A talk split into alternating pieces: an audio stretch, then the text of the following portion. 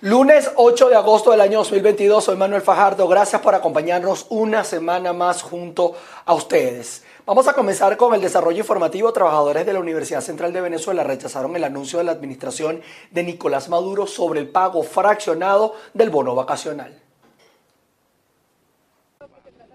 Sí, hacemos este contacto desde la puerta Tamanaco de la Universidad Central de Venezuela, en donde gremios y sindicatos del sector universitario continúan con la exigencia de la derogación del instructivo NAPRE y rechazan el pago fraccionado del bono vacacional. Escuchemos.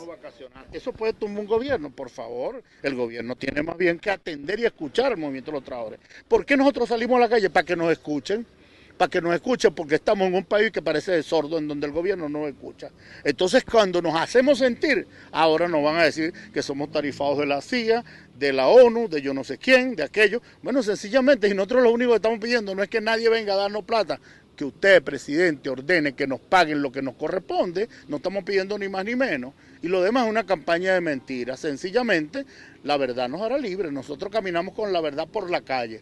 Podrán detenernos, podrán matarnos, podrán golpearnos, pero no vamos a salir a la calle porque los derechos de los trabajadores los defendemos con sangre, sudor y lágrimas. Tenemos más de 60 años de historia conquistando beneficios y no lo pueden acabar de un solo plumazo porque un equipito pequeño, neoliberal, entreguista, sencillamente se decidió a cuidarle los reales al capital, hundiendo a la clase trabajadora en el marco de la miseria. Eso no lo vamos a permitir. Estas fueron parte de las declaraciones de Eduardo Sánchez, presidente de Sinatra UCB, quien señalaba que van a continuar tomando las calles hasta que la administración de Nicolás Maduro escuche su exigencia de la derogación del instructivo NAPRE y les cancele las primas atrasadas. Desde Caracas, Venezuela, María Alejandra Silva. Nos vamos hasta el estado de Mérida porque la Universidad de los Andes realizó un consejo universitario público en protesta a las violaciones salariales que ha causado el instructivo de la Oficina Nacional de Presupuestos. Amigos de BPI TV, el día de hoy nos encontramos en la Facultad de Medicina de la Universidad de los Andes, donde se realizará un consejo universitario público a modo de protesta frente a las diferentes vulneraciones con respecto a los salarios de los profesionales. Escuchemos las declaraciones de Mario Bonucci Rossini, quien es el rector de la Universidad de los Andes. En minutos estamos ya por iniciar una sesión del Consejo Universitario Público prácticamente en la calle, en el que nosotros queremos denunciar al país y al mundo ese plan de diseño que nosotros presumimos que existe. Y lo presumimos ¿por qué? Por la vía de los hechos. Mira, primero nos secuestraron la nómina. Nos pusieron a pagar la nómina a un sistema que se llama Patria, que paga cuando quiere y como quiere. En segundo lugar, ellos mismos nos impusieron una convención colectiva que no respetaron. Hay un incremento del salario mínimo que define cómo debe ser la estructura salarial y lo desconocen e inventan un instructivo que han llamado NAPRE, que yo llamo gobierno, con el que nos esquilman el 40% del salario. Ahora no nos quieren pagar el bono, lo quieren diferir, quieren diferir el pago en 11 meses en 11 meses, en el mejor de los casos, vamos a tener una pérdida del 25% del poder adquisitivo solamente mirando la devaluación de la moneda. Si la tendencia es la misma, dentro de 11 meses ya tendremos el 75% de lo que podríamos tener hoy. Pero además, hablan de una homologación de la cuarta convención colectiva. No, señores, homologaron fue la estafa, homologaron fue quitarnos el bono vacacional tal como le establece todas las legislaciones laborales. ¿Y por qué llaman homologar? Porque el ministro de Trabajo, que tiene que defender la ley del trabajo, está de acuerdo con que maltraten a los universitarios. Pero esa situación no es solamente en la Universidad de los Andes, es en todo el sector público. Es la persona que te brinda la posibilidad de tener electricidad, agua, teléfono, gas. Es la persona que produce la gasolina, es la persona que te barre las calles es el sector público el que está siendo afectado. Yo creo que todos debemos unir esfuerzos y protestar contra esta arbitrariedad que obviamente está destruyendo la universidad venezolana. Y destruir la universidad es destruir la conciencia crítica de este país. Y la única manera que tenemos de progresar si entendemos que vivimos en una sociedad del conocimiento. Muchísimas gracias por las declaraciones. Amigos de BPI TV, son parte de las acciones que se están realizando desde la Universidad de los Andes. Nosotros desde el Estado Mérida despedimos este contacto informativo. Reportando, soy José Gregorio Rojas, BPI TV. Varios sindicatos de trabajadores en el estado Falcón anunciaron un plan de acción para exigir respeto a sus derechos laborales. Están considerando hacer protestas a partir de este día martes. Buenas tardes, establecemos este contacto desde la sede de Petro Falcón en el estado Falcón. Eh, el día de mañana martes, los trabajadores del sector público saldrán nuevamente a las calles a protestar en defensa de sus derechos laborales. Vamos a conversar con Jorge Lugo, quien es representante de la coalición intergremial. Hoy hemos decidido dirigirnos a la colectividad falconiana, en especial a los trabajadores de la administración pública. Hoy nuestros derechos siguen siendo cercenados, siguen, siguen siendo violentados. Hay una violación flagrante del artículo 87, 88, 89 y 91 de la Constitución y es por eso que hoy los trabajadores seguimos en la calle. La demostración que dimos la semana pasada a nivel nacional en 18 estados hizo que el gobierno inmediatamente reaccionara de manera política. Nosotros aquí no venimos a reaccionar de manera política, aquí venimos a defender los derechos de los trabajadores en la calle. Seguimos en la calle. Mañana martes 9 estaremos en una gran asamblea, por lo cual convocamos a todos los trabajadores de la administración pública una gran asamblea que se llevará a cabo con diferentes organizaciones sindicales de diferentes instituciones en la Plaza Riera del Seminario a las 9 de la mañana, para que eso sea el abre boca de la gran movilización de trabajadores que se llevará a cabo a nivel nacional el día jueves a partir de las ocho y media de la mañana. Es por eso que convocamos a todos los trabajadores del sector público a concentrarnos mañana a las nueve de la mañana en la Plaza Seminario. Derecho que no se defiende, derecho que se pierde. Derecho que no se defiende, derecho que se pierde, derecho que no se defiende, derecho que se pierde. Y el Sindicato Único de Trabajadores Dependientes de la Gobernación del Estado Guárico denunciaron que el Ejecutivo Regional ha suspendido distintos beneficios laborales establecidos en su convención colectiva. El Sindicato Único de Trabajadores Dependientes de la Gobernación del Estado Guárico destacaron que desde hace cuatro años está vencida la firma de un nuevo contrato colectivo en esta zona llanera del país. Denunciaron también que el Ejecutivo Regional ha suspendido distintos beneficios laborales como seguro de salud, funerarios y esto por supuesto afecta a sus condiciones de trabajo. Bueno, tenemos unos trabajadores que por concepto de uniformes y zapatos se nos cancela un bolívar por parte de la gobernación. Y tenemos otros trabajadores que somos de la Secretaría de Salud que debimos haber cobrado los 200 dólares que cobraron los trabajadores del Ministerio de la Salud, los cuales no cobraron.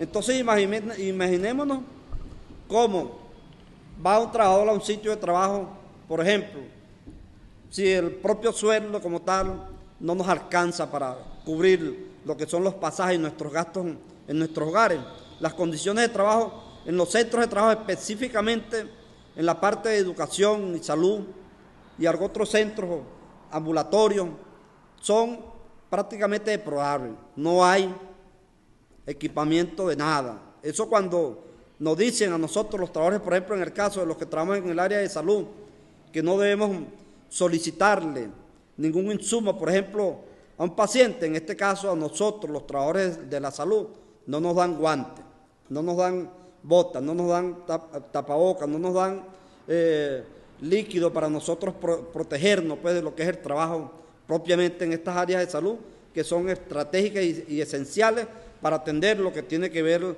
por supuesto, la pandemia actual. Entonces, los trabajadores de la gobernación del Estado Guárico, en su totalidad, estamos en el abandono. O sea, las condiciones son graves. Finalmente, los trabajadores denunciaron que la gobernación del Estado ha impuesto un sindicato paralelo y no reconoce la junta directiva de este sindicato actual. Destacaron también que desde el año 2017 se adeuda la homologación de más de 3.000 trabajadores de la Secretaría de Salud. En Guárico, Venezuela, Jorge González. La Asociación de Jubilados de la Corporación Eléctrica Nacional, estamos hablando de Corpoelec, pero en el estado Carabobo, denuncian bajos salarios y precariedades. Sí, gracias por el contacto que lo establecemos desde el estado Carabobo, región central de Venezuela. Los jubilados y pensionados de Corpoelet denuncian precariedad, advierten que los 130 bolívares que devengan por concepto de pensiones son insuficientes para comprar alimentos y medicamentos. Mira, la situación es precaria, hija. no tenemos medicamentos, no tenemos clínicas, los jubilados se nos mueren todos los días por falta de medicamentos, por falta de atención de la empresa. La empresa nos hace caso omiso a todas las exigencias de nosotros los jubilados. En primer lugar, no tenemos una buena alimentación, una, una cesta de comida o una bolsa de comida que contiene tres harina pan y tres arroz y tres pastas. ¿Usted cree que con eso se va a alimentar, a nutrir un jubilado? Yo salí jubilado de Planta Centro y anteriormente teníamos un HCM de 200 mil bolívares, que era un dineral que mi esposa llegó a operarse siete veces. No había problema. Para enfermarse, cualquier clínica eh, nos abría la puerta y todo eso. Pero hoy en día, el que no tenga ayuda de afuera se ve feo. Yo tengo un par de, de hijos afuera y me ayudan y eso, pero sé que la mayoría de los compañeros no lo tienen. Entonces se nos hace una situación sumamente precaria. Y, y, para todo, pues, lo que uno anteriormente, el jubilado salía, ah, tranquilito, así como decía la señora Newton, no, yo voy a disfrutar. Anteriormente voy para Gran Sabana, que si para Margarita, todo, todo eso se acabó. Entonces, bueno, queremos, y hasta ahora, hasta el bono recreacional, que nos daban a los, a los, a los jubilados, tenemos como que son un par de años que nos los eliminaron también. Los afectados exigieron restitución de los beneficios que deberían ser sagrados de acuerdo a la legislación venezolana, pero que a su juicio están siendo violentados por el patrono. Desde el estado Carabobo, región central de Venezuela, reportó para ustedes Ruth Laverde. 253 niños del estado Lara fueron beneficiados con la primera jornada de despistaje de retinoblastoma, un raro cáncer ocular que afecta a niños de 0 a 5 años, evento que por primera vez se realiza en toda Venezuela. Esta iniciativa, que fue completamente gratuita, estuvo promovida por Retinoblastoma VE en una alianza con el Rotary Barquisimeto Nueva Segovia, quien prestó los espacios del Hospital Rotario de Barquisimeto para la labor social. 253 pacientes, de los 253 pacientes que hemos examinado el día de hoy, ninguno ha resultado para diagnóstico de retinoblastoma. Sin embargo, hemos observado que hay una cantidad de niños que necesitan valoración por oftalmología en este estado. Algunos tienen alteraciones a nivel de la agudeza visual, tienen estrabismo, este, estos estrabismos hay que definir si tienen que ser eh, corregidos con lentes o si el paciente necesita intervención quirúrgica, pacientes con caída del párpado y solamente tenemos un niño que mandamos a hacer los exámenes preoperatorios para verlo en nuestro instituto del Instituto Oncológico Luis Racetti bajo sedación, porque a pesar de que no es una lesión de tipo tumoral, tiene una lesión en la periferia del ojo que tenemos que valorar bajo sedación. Entonces, han sido una jornada fructífera de altísima organización Retinoblastoma B ha hecho un trabajo de convocatoria, un trabajo pero gigante, magnífico para poder reunir estas familias, los transportes, además todas las gentes colaboradores que hicieron posible esta jornada que para mí es una jornada de éxito. El Rotary, el club nuestro Rotary Barquisimeto Nueva Segovia nos pidió la ayuda a través de Andreina Ramos que se empeñó en hacer esta campaña para detectar el retinoblastoma en niños de 0 a 4 años de edad. El comité de cónyuges del Rotary Club Arquisimeto Nueva Segovia es quien ha dado el aporte de la ayuda necesaria para que esto se realice exitosamente. Más de 30 médicos, oftalmólogos, pediatras, retinólogos y residentes estuvieron presentes en la evaluación oftalmológica de más de 250 niños de diferentes puntos del estado Lara. La intención de retinoblastoma B es poder llegar a toda Venezuela en una concientización de la enfermedad que diagnostica a más de 8 mil niños en el mundo y Venezuela no escapa de esta realidad. Desde Barquisimeto en el estado Lara reportó para ustedes Andreina Ramos. Dirigentes sociales, sindicales y políticos eh, presentaron el día de hoy la campaña Metro 8330, una iniciativa para la recuperación y la descentralización del sistema subterráneo caraqueño.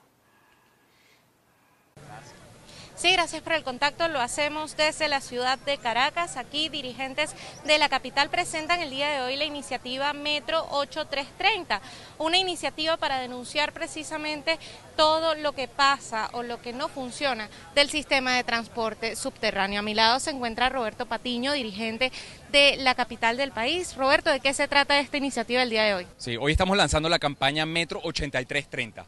Es una campaña que primero busca reivindicar lo que fue el metro en su fundación en 1983. Un metro que era el orgullo de los venezolanos y de los caraqueños, en particular lo que tenía que ver con un servicio de calidad y la cultura ciudadana que se promovía en el metro. La gente decía, cuando entraban los caraqueños y los venezolanos en el metro nos transformamos. Queremos reivindicar que eso es posible, lograrlo de nuevo. Pero para eso tenemos que elevar también nuestra voz. Tenemos un informe que demuestra las consecuencias de que más del 80% de las escaleras mecánicas no están funcionando en el metro no hay aire acondicionado, los trenes tienen un enorme retraso, las personas con discapacidad, los adultos mayores, pasan muchísimo trabajo para acceder a este servicio y además muchos caraqueños, mirandinos y guareños terminan arriesgando su vida frente a los accidentes y los incendios que han ocurrido. Las consecuencias de que un trabajador no pueda llegar a tiempo a su trabajo, de que no pueda tener un servicio de transporte que sea fiable. Ante esa realidad nosotros hemos elevado nuestra voz, pero no solamente nos vamos a quedar en la denuncia, también vamos a luchar por propuestas. Y por eso le hemos acompañado el 83 con el 30, porque tenemos una visión para el metro en el 2030. Sabemos que si logramos el cambio, el metro puede llegar incluso a Maiquetía. El metro realmente puede ser terminado en Guarenas y en Guatire. Podemos tener un metro que otra vez sea el orgullo de todos los venezolanos y los caraqueños. Pero ¿cómo lo podemos lograr? Nosotros creemos que solamente a través de la participación de todos, solamente a través de la construcción de un gran movimiento social que exija y que se movilice para lograr esta visión. Es por eso que esta campaña hoy se despliega en toda Caracas, en toda Miranda. Vamos a estar en las estaciones de metro recogiendo apoyos, recogiendo firmas y movilizándonos para elevar nuestra voz. Gracias, Roberto. Parte de las declaraciones de Roberto Patiño con lo que es esta iniciativa Metro 8330, que busca el, reconocimiento de todo lo que está sucediendo en el Metro de Caracas y además la denuncia de lo que pasa en la capital del país. Desde Caracas, Venezuela, Irene Mejías. Les cuento que tras la aprobación de la Ley de Zonas Económicas Especiales en el Estado de Nueva Esparta, los sectores discuten el posible contenido de este reglamento. Gracias por el contacto. Asistimos esta mañana a la convocatoria de la Comisión de Economía y Finanzas de la Asamblea Nacional a las fuerzas vivas del Estado Nueva Esparta para analizar los alcances de la Ley de Zonas Económicas Especiales. El planteamiento que se hace en este momento, o lo que esperan los empresarios, es que se establezca la ruta de aplicabilidad de este documento. Escuchemos las declaraciones y sus expectativas. Ya nosotros hemos venido trabajando desde el año pasado en una cantidad de de planteamientos, de propuestas que se van a hacer al Ejecutivo de, acuerdo pues a, a, la ley. Y bueno, y básicamente hoy va a ser el comienzo de una jornada de trabajo también esperando que podamos lo antes posible ya tener un reglamento para estas zonas económicas especiales que es sumamente importante y también la parte de la superintendencia que este, eh, tenemos entendido que va a ser una para cada región de las escogidas. Tenemos grandes expectativas en ellas. También recordemos que la ley tiene la bondad de adecuarse a cada municipio y el Estado y en aras de eso es que se están haciendo todas estas discusiones acá de la mano con todas las fuerzas vivas, gremios, alcaldes de la, de la bancada pues, del gobierno, de oposición, para poder lograr que la ley se adapte lo mejor posible a este Estado, a los municipios y traiga los beneficios la disposición del sector empresarial es trabajar fuertemente para que en el último trimestre de este año ya se siente el impacto de algunos de los elementos de esta nueva ley. Desde la isla de Margarita, Ana Carolina Arias. Les cuento que en el estado portuguesa la Guardia Nacional incautó 8.000 balas de distintos calibres que iban ocultas en un tanque de gasolina de un vehículo con destino hacia el estado Apure. Vamos a ver más detalles de esta nota con Manuel Alvarado. Más de 8.000 proyectiles de diversos calibres fueron decomisados a un ciudadano que los transportaba ocultos en el tanque de gasolina de un vehículo que transitaba por la autopista José Antonio Páez a la altura del municipio Agua Blanca del estado portuguesa. Las municiones fueron descubiertas durante una revisión rutinaria efectuada por funcionarios de la Guardia Nacional Bolivariana destacados en el punto de control del sector La Cascada y adscritos al comando de zona número 31. Según la minuta oficial, el detenido fue identificado como Arún Antonio Pineda Rubio, de 34 años de edad, quien conducía un vehículo modelo Jeep, color verde, que provenía de la ciudad de Valencia, estado Carabobo, e iba con destino a la población del Nula en el estado Apure. En total, los castrenses comisaron 8.095 cartuchos sin percutir de diversos calibres. El detenido se encuentra a la orden del Ministerio Público, siendo acusado por los delitos de asociación para delinquir, financiamiento al terrorismo, financiamiento a la delincuencia organizada y tráfico de municiones. Desde el Estado portuguesa reportó Manuel Alvarado. Gustavo Petro inició este lunes su agenda formal de gobierno. En simultáneo, su equipo va a presentar oficialmente la propuesta de reforma tributaria ante el Congreso de la República de Colombia y a eso de las 6 de la tarde será su primer Consejo de Ministros. Buenas tardes, hoy comienza la agenda oficial de Gustavo Petro en el Palacio de Nariño. Sostuvo una reunión con el presidente de Chile, Gabriel Boric, y ofreció una rueda de prensa sobre asuntos de interés nacional, mientras que a las 4 de la tarde será la reunión con Fede Municipios, esta organización que reúne a todos de los alcaldes del país, con la cual no se pudo encontrar la semana pasada en el Hotel Tequendama, tal como estaba previsto. A las 6 de la tarde será el primer Consejo de Ministros. Esperamos que a esa hora ya esté designado el ministro de Ciencias, que es la única cartera que aún no tiene jefe en este nuevo gobierno, porque hasta ahora Gustavo Petro no ha hecho el anuncio oficial. Y también hoy ante la Comisión Cuarta de la Cámara de Representantes en el Congreso de la República se presenta la reforma tributaria, la cual sería menos ambiciosa de lo que se dijo durante durante la campaña y en los últimos días. Se había comentado que podría ser de 50 billones de pesos, pero al parecer sería presentada por la mitad de ese monto y se priorizarían temas principales para el país como evitar la evasión, y además de eso también quitar algunas excepciones para sectores empresariales que tienen beneficios actualmente en el pago de impuestos. Sin embargo, en las próximas horas conoceríamos los detalles de la presentación de este proyecto de ley ante el Congreso de la República. Esta información de que será presentada hoy la dio a conocer ya Alfonso Prada, quien es el ministro del Interior, pero esperamos la versión específica del ministro de Hacienda, José Antonio Ocampo.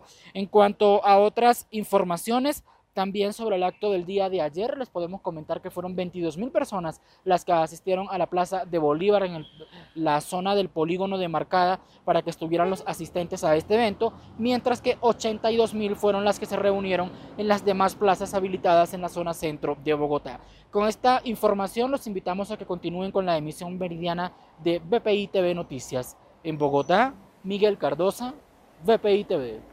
La oposición venezolana solicitó al recién juramentado presidente de Colombia, Gustavo Petro, que no olvide a los miles de migrantes venezolanos que se encuentran en tierras neogranadinas y que a diario transitan por la frontera colombo-venezolana. Los dirigentes de la oposición venezolana, entre ellos Eduardo Battistini, Carlos Vecchio, Olivia Lozano, enviaron este domingo sus felicitaciones a Petro y le reiteraron que la petición que acompañe la lucha de quienes desean una salida democrática a la crisis en Venezuela. Ya pasando a otras informaciones, el ejército chino prolongó las maniobras militares alrededor de Taiwán. China prolonga durante este lunes las maniobras militares alrededor de Taiwán en respuesta a la visita a la isla de la presidenta del Legislativo de Estados Unidos, Nancy Pelosi. El Ejército Popular de Liberación chino lleva desde el jueves pasado realizando ejercicios prácticos conjuntos en el espacio aéreo marítimo cerca de Taiwán. Las maniobras han incluido fuego real y lanzamiento de misiles de largo alcance. El gobierno taiwanés las ha calificado de responsables y además ha levantado la preocupación entre la comunidad internacional. Los ejercicios de este lunes se centrarán en operaciones antisubmarinos y ataques aéreos con embarcaciones como Blanco. Sin embargo, las autoridades no han especificado la ubicación de estas maniobras adicionales, ni si se mantienen en vigor en las zonas en las que se llevó a cabo las de estos últimos días. Los primeros cuatro días de ejercicios militares se extendieron en seis zonas alrededor de Taiwán, en las que se cerraron los espacios aéreo y marítimo. El Ministerio taiwanés de Defensa Nacional denunció en esas jornadas que numerosos barcos y aviones militares chinos habían cruzado la línea media del estrecho de Formosa, que en la práctica es una frontera no oficial, pero hasta ahora tácitamente respetada por Taipei y Pekín. Taiwán ha anunciado que llevará a cabo ejercicios militares el martes y el jueves que incluirán fuego real de artillería.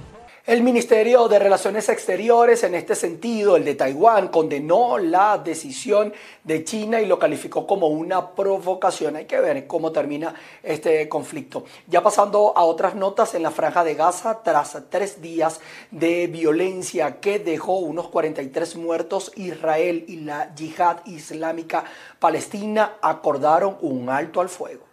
Israel y la yihad islámica palestina han alcanzado este domingo un acuerdo de alto el fuego que pondría fin a una escalada de violencia de tres días que ha dejado al menos 43 muertos palestinos y más de 300 heridos. El acuerdo mediado por Egipto entra en vigor en la noche de este domingo y se espera que marque el fin de tres sangrientas jornadas de intercambios de fuego iniciados el viernes por una ofensiva preventiva israelí en Gaza. Tras múltiples intentos fallidos, las negociaciones de un cese de hostilidades parecen llegado a buen puerto con la visita hoy de una delegación egipcia a la franja, donde se han ultimado los detalles. La yihad islámica palestina ha identificado a al menos nueve de los fallecidos como milicianos del grupo, entre ellos los dos principales comandantes de su brazo armado, Taisir al-Jabari y Khaled Mansur. Del lado israelí no se han registrado muertes y se han contabilizado unos 40 heridos leves. Según fuentes de la yihad islámica en Gaza, entre las condiciones del acuerdo figuran la flexibilización del bloqueo israelí sobre Gaza, la entrada de combustible para la reactivación de la central eléctrica y la liberación de un miembro del grupo encarcelado por Israel.